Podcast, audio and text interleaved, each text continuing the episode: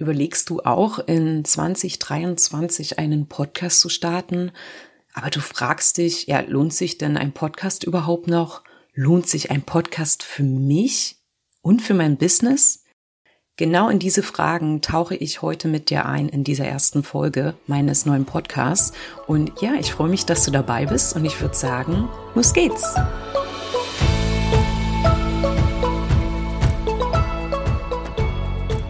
Herzlich willkommen bei Podcast Sisters.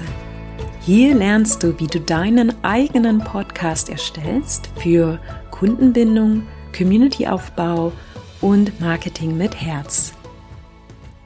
Mein Name ist Nadine Meles und ich bin Podcast-Strategin und Podcast-Produzentin und unterstütze meine Kundinnen beim Start ihres Podcasts.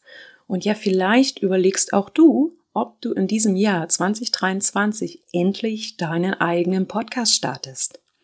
Heute in dieser Folge schauen wir mal, wie es aktuell so auf dem Podcastmarkt aussieht. Ich habe dir drei Studien mitgebracht, um dir ein paar Zahlen zu geben, wie sich ja der Trend Podcast geändert hat in den letzten Jahren und dann überlegen wir gemeinsam, ob es sich für dich lohnt, in ja, 2023 deinen Podcast zu starten und ob ein Podcast überhaupt aktuell zu deinem Business passt.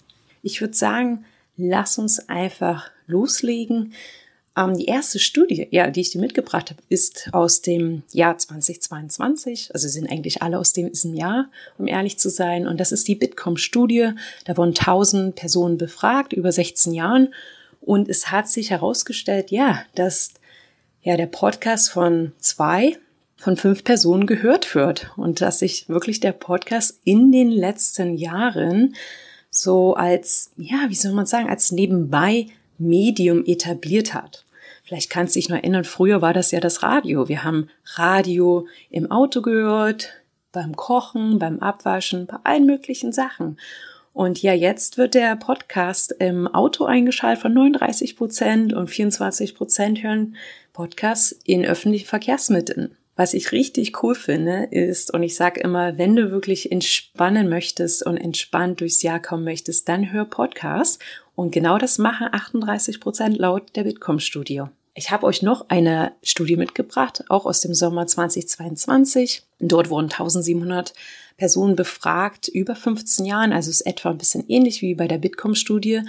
Und dort konnte man ganz gut sehen, wie sich der Markt in den letzten Jahren von 2016 bis 2022 entwickelt hat. Spannend war, wie ja es von 2016 von 8 Prozent ähm, der Personen, die wöchentlich Podcast gehört haben, auf 19 Prozent im Jahr 2022 angestiegen ist.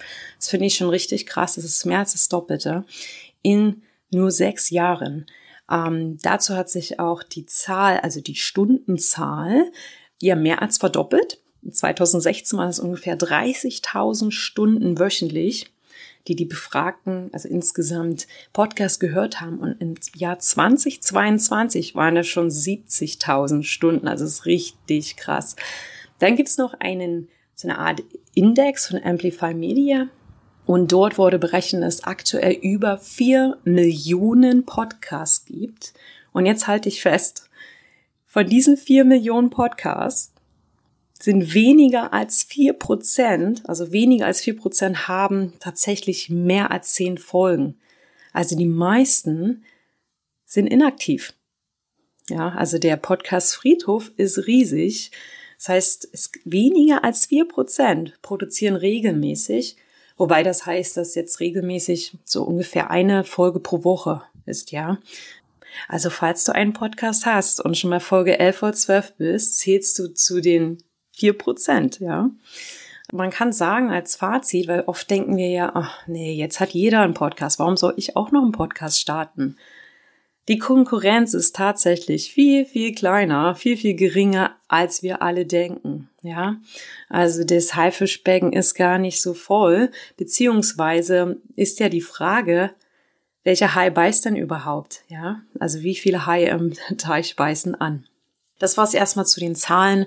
Ähm, wenn du da tiefer dich reingraben möchtest, äh, verlinke ich dir alle Studien in den Shownotes. Ja. Nun schauen wir doch einfach mal, wie es sich lohnt oder ob es sich lohnt für dein Business oder für dich persönlich. Und natürlich ähm, kannst nur du diese Frage beantworten, denn ja, du kennst dein Business in und auswendig. Aber ich gebe dir in diesem Teil der Folge Impulse zum Nachdenken mit, ja. Ähm, also zunächst möchte ich erstmal anbringen, dass wenn man einen Podcast startet, es ganz wichtig ist zu wissen, dass ein Podcast allein nicht ausreicht. Ja. Ein Podcast ist kein guter Traffic-Kanal. Es ist schwer, Traffic ohne Social Media oder eine andere Plattform, sag ich mal, auf deinen Podcast zu bekommen. Natürlich wird es auch mal besser im Sinne von SEO und na, man kann jetzt auch schon Podcasts, wenn du einen Suchbegriff bei Google eingibst, finden. Dennoch ist der Podcast als Zusatz, als Ergänzung zu sehen zu einem anderen Kanal. Also Podcasts wachsen durch Empfehlungen oder dass deine Zielgruppe darüber stolpert. Aber diese Stolpersteine legst ja du zum Beispiel durch regelmäßiges Posten auf Instagram oder LinkedIn und aufmerksam machen auf deine Episoden, ja. Also man kann allgemein sagen, es, ja, es gibt zwei unterschiedliche Typen von Marketingkanälen. Einmal Kanäle, um Reichweite aufzubauen und dazu würde ich jetzt äh, Social Media, ne, also Instagram zählen zum Beispiel.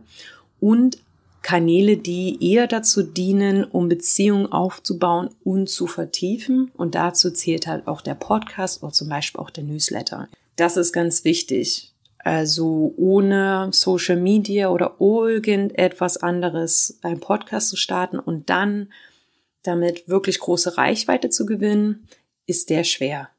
Dann ist auch die Frage, ähm, hast du die Möglichkeit, deinen Podcast zu monetarisieren?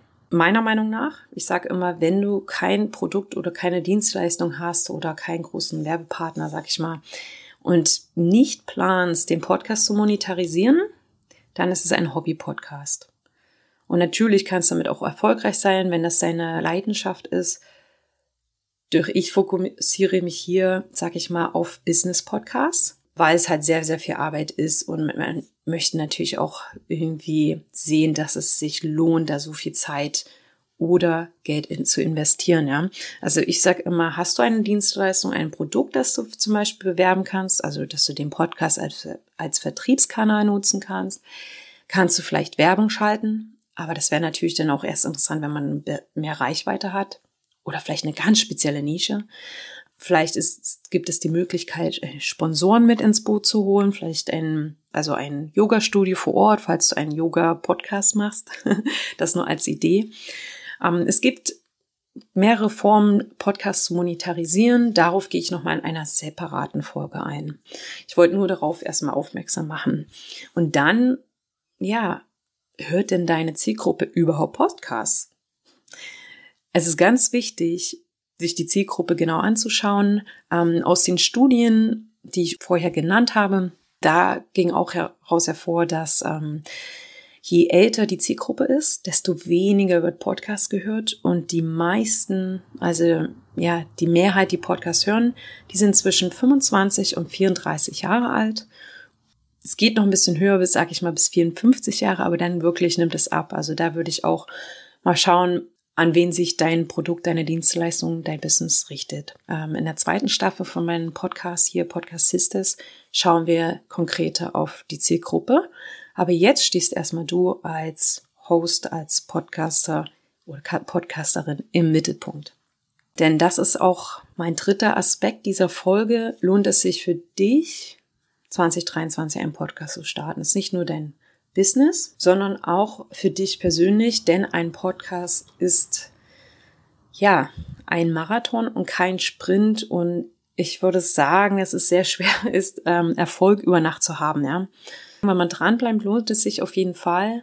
Aber wenn man sich so umhört, hört man auch, dass viele sagen, ja, meine Kundin, die jetzt neulich zu mir kam, die hat ein Jahr lang meinen Podcast gehört, bevor sie überhaupt ein Produkt oder eine Coaching-Session bei mir gebucht hat.